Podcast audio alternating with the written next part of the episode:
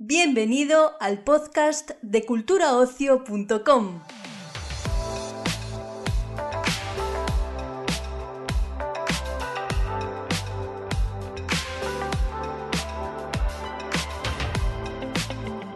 Te damos la bienvenida al primer episodio del podcast de culturaocio.com, el portal sobre noticias de cine, ocio, música y televisión de la agencia de noticias Europa Press.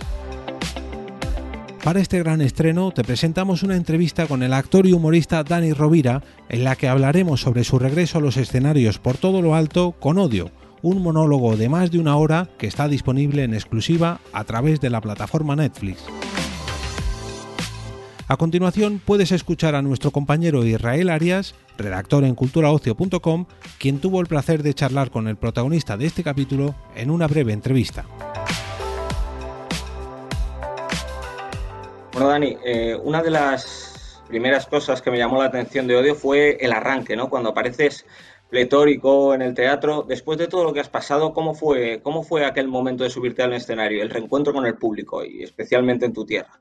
Pues fue muy, muy, muy emocionante. Muy emocionante. De hecho, yo creo que ha sido de las entradas más emocionantes que he tenido a un escenario nunca, pues porque, porque había muchísima carga de todo. Eh, carga de presión, de emoción. Ten en cuenta que ha pasado toda, pasó toda una pandemia, yo pasé mi enfermedad, yo hacía como nueve meses que no me subía a un escenario y era volver a Málaga y encima en los cuatro o cinco últimos días previos a la grabación, no, la Junta Andalucía, por el tema de la pandemia, obviamente, pues cambió las normas, de, las normas del juego y, implantaron un toque de queda, una hora, a las seis de la tarde ya tenía que estar todo cerrado, no tenía que haber nadie en el teatro, imagínate, con, había cuatro funciones, las dos primeras eran pues a, a, público normal, para rodar un poco también el texto, para que yo pudiera estar en la grabación un poquito más y estaban las entradas vendidas de absolutamente todo, con un aforo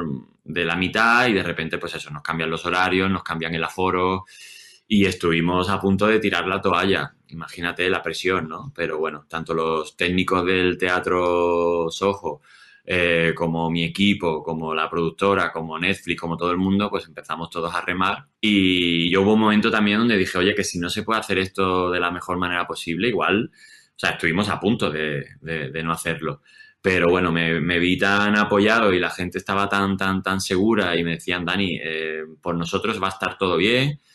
Pues claro, y luego eh, ya no solo por la parte nuestra, sino que yo supongo que también cada, cada una de las personas que fueron a esa grabación como público, pues también tenía su propia odisea, ¿no? La pandemia de cada una, de cada uno es, ha sido muy diferente, ¿no? Entonces yo creo que veníamos todos como, como con una mochila, ¿no? de muchísimos meses.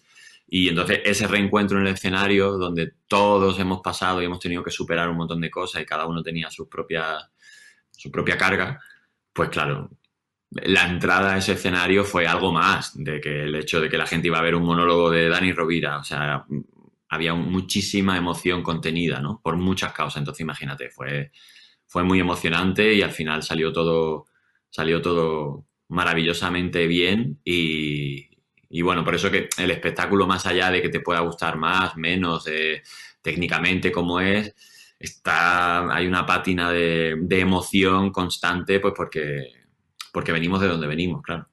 ¿Y qué, se va a encontrar el público de Netflix que se acerque a Odio, a ese monólogo de, más de una hora?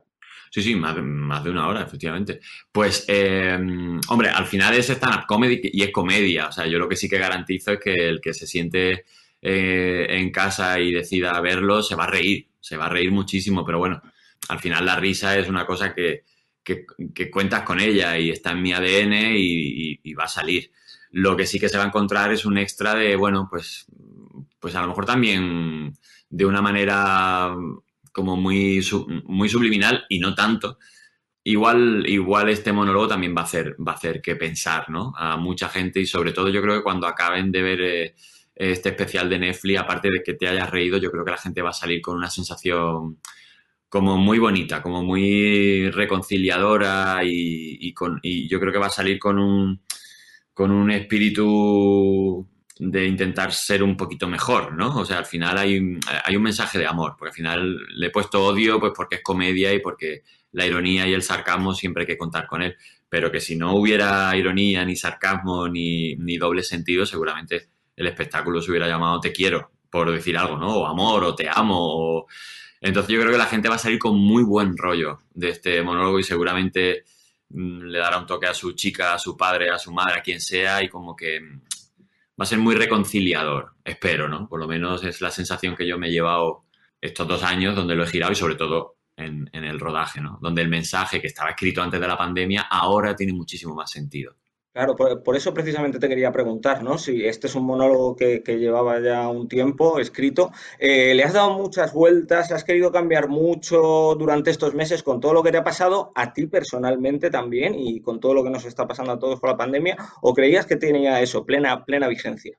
Tenía plena vigencia. Lo único es al principio que hago un pequeño bloquecito de apenas 3-4 minutos donde tenías que mencionar al elefante en la habitación, claro, porque había que hablar de, lo que nos ha pasado, ¿no? A nivel mundial, no hacerlo hubiera sido raro, pero, pero hacer un texto exclusivamente de todo esto, pues igual la gente también necesitaba escuchar otro tipo de cosas. Pero bueno, así fue un bloquecito muy pequeñito donde pude aunar el tema de la pandemia, el tema de mi enfermedad y el tema de que iba a ser un, monólogo que se iba a ver en el mundo entero. y bueno, y en esta época de los ofendiditos también era como que intenté también mencionar esto para curarme un poco en salud, ¿no? Para, bueno, fue un mensaje para todos aquellos que pudieran sentirse ofendidos por cualquier cosa que yo, que yo dijera en el espectáculo, pues dejo un mensaje también para ellos, que bueno, que el que quiera saber qué mensaje es, pues que lo, que lo vea, pero lo dejo bastante claro.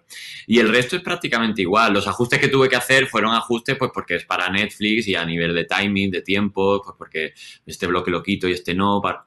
Pero bueno, y el final que, me empeñé muy mucho en, hacer un homenaje también a, toda la gente que a toda la gente que está luchando contra ya no solo la pandemia, sino la, lacra del cáncer también. Entonces me empeñé mucho en que al final sonara esta canción que ha marcado un poco este último año de mi vida, que es la de la de Pau Donés, ¿no? Entonces lo hice de manera para que no se quedara perdido en los créditos, sino que, que estuviera inmersa dentro, de, dentro del espectáculo. Pero quitando eso, el resto de espectáculo, que es prácticamente el 95%, es casi, casi, casi lo que yo contaba antes de la Tercera Guerra Mundial.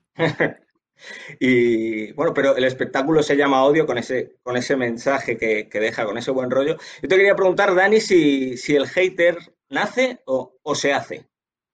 El, el hater se deshace.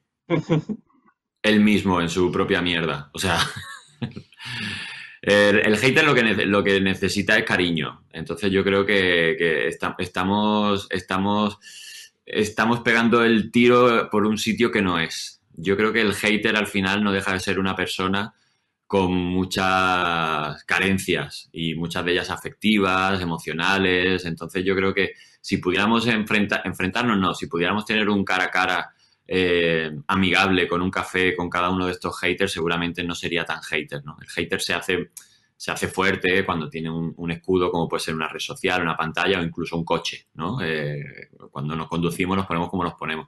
Entonces yo creo que el hater es un... No es, no es un personaje real, es un personaje que tiene muchas carencias, que necesita de llamar la atención, necesita de... necesita de de hacer inferior al otro para poder em, para que pueda empatar con él, para que sus carencias no se vean, ¿no? Entonces al final un hater lo que necesita es hacer terapia y soltar toda la mierda que tiene y, que le entiendan, ¿no? Y que le hagan un poco de caso. Y, no, y lo digo sin ironía y lo digo sin maldad. ¿eh? Yo creo que, que una persona que odia es una persona que en cierta manera está enfermo, ¿no? Está enfermo de odio. Entonces, pues como toda enfermedad, creo que, que con cariño y con, y con las terapias adecuadas se puede, se puede curar. Y esa frase tan manida que se oye ahora, que llevamos escuchando meses de que de todo esto saldremos mejores, ¿tú eres de los que se la cree o, no? Mm, yo creo que sí, yo creo que sí, porque yo me miro a mí y miro mi entorno más cercano, ¿no? Mi familia, la gente con la que me relaciono y, y yo noto muchos cambios a mejor. Lo que pasa es que, bueno, eh, esto pasa con la pandemia y pasa como siempre, ¿no? Que al final gente desubicada y gente que, que odia o gente que, entre tú y yo, que es gilipollas, pues es gilipollas antes y es gilipollas después. Lo que pasa es que el gilipollas hace mucho más ruido que la buena gente, ¿no? Porque al final el odio es una cosa que, eh, o el mal, digamos, ¿no? Como si estuviéramos aquí hablando de, la guerra de las galaxias, ¿no? La, sombra y la luz. Bueno, el mal se propaga muchísimo más rápido. Siempre pongo el ejemplo, ¿no? De un bosque con, una yesca, con un poquito que arda. Fíjate tú, en, cuestión de dos horas, el fuego es capaz de apagar, de, apagar, de, quemar un bosque, ¿no? Y es como, ¡guau!, súper ruidoso y en cuestión de pues porque el mal es, rápido, es destructivo y llama mucho la atención. No llama la atención el nacimiento de un bosque, ¿no? Es decir, pero es que lo que ha tardado, ¿no? en, que un bosque se forme, se quede bonito, son años y años y, no hace ruido, ¿no? Entonces, claro, el mal hace muchísimo más ruido. Entonces parece que hay más, parece que hay más gilipollas en España de los que realmente hay. Lo que pasa es que hacen mucho ruido. Entonces, la gente que hace el bien y la gente que va un poco eh, como una hormiguita queriendo, eh, sumando, no hace ruido, porque el bien no hace ruido, ya te digo, la creación de un bosque no, no capta titulares, no, no capta portadas, los incendios sí, pero hay más bosques que se crean que de los que se incendian. En el monólogo, en un momento del monólogo, también haces una, defensa de, que la cultura es segura, eh, lo, hemos hablado antes. Eh, cuando ves que los teatros están vacíos, que se cierran cines, pero que la gente sigue yendo a trabajar apelotonada en el metro, ¿qué piensas? ¿Esto no te genera, no sé si odio, pero sí cierta rabia? Hombre, genera muchísima, genera muchísima impotencia y mucha frustración. También es verdad que al final cada uno, dependiendo de a lo que se dedique, pues un poco tiende a defender su sector yo entiendo que, que el sector de la hostelería, pues claro, está súper jodido, el sector de la cultura también, pero incluso hasta el sector de la gente que organiza bodas, porque no, porque no se casa ahora la gente, ¿no? Claro, esto es un problema mundial que afecta a absolutamente todos los estratos de la sociedad. Entonces, es normal que haya incoherencias e incongruencias, ¿no? Yo el otro día fui a, fui a, Mallorca a una cosa de trabajo y me obligaron a ir con un PCR hecho y luego nos subimos todos en el avión y luego llegas al aeropuerto y resulta que hay gente que no tenía el PCR hecho y tenía que ir por otro lado. Y, del aeropuerto al avión fuimos todos en un autobús, todos juntos, con gente. Con... Entonces te quedas como diciendo, es frustración, pero es decir, que yo tampoco quisiera estar en el papel de quien toma las decisiones, porque nadie está preparado para esto o absolutamente preparado.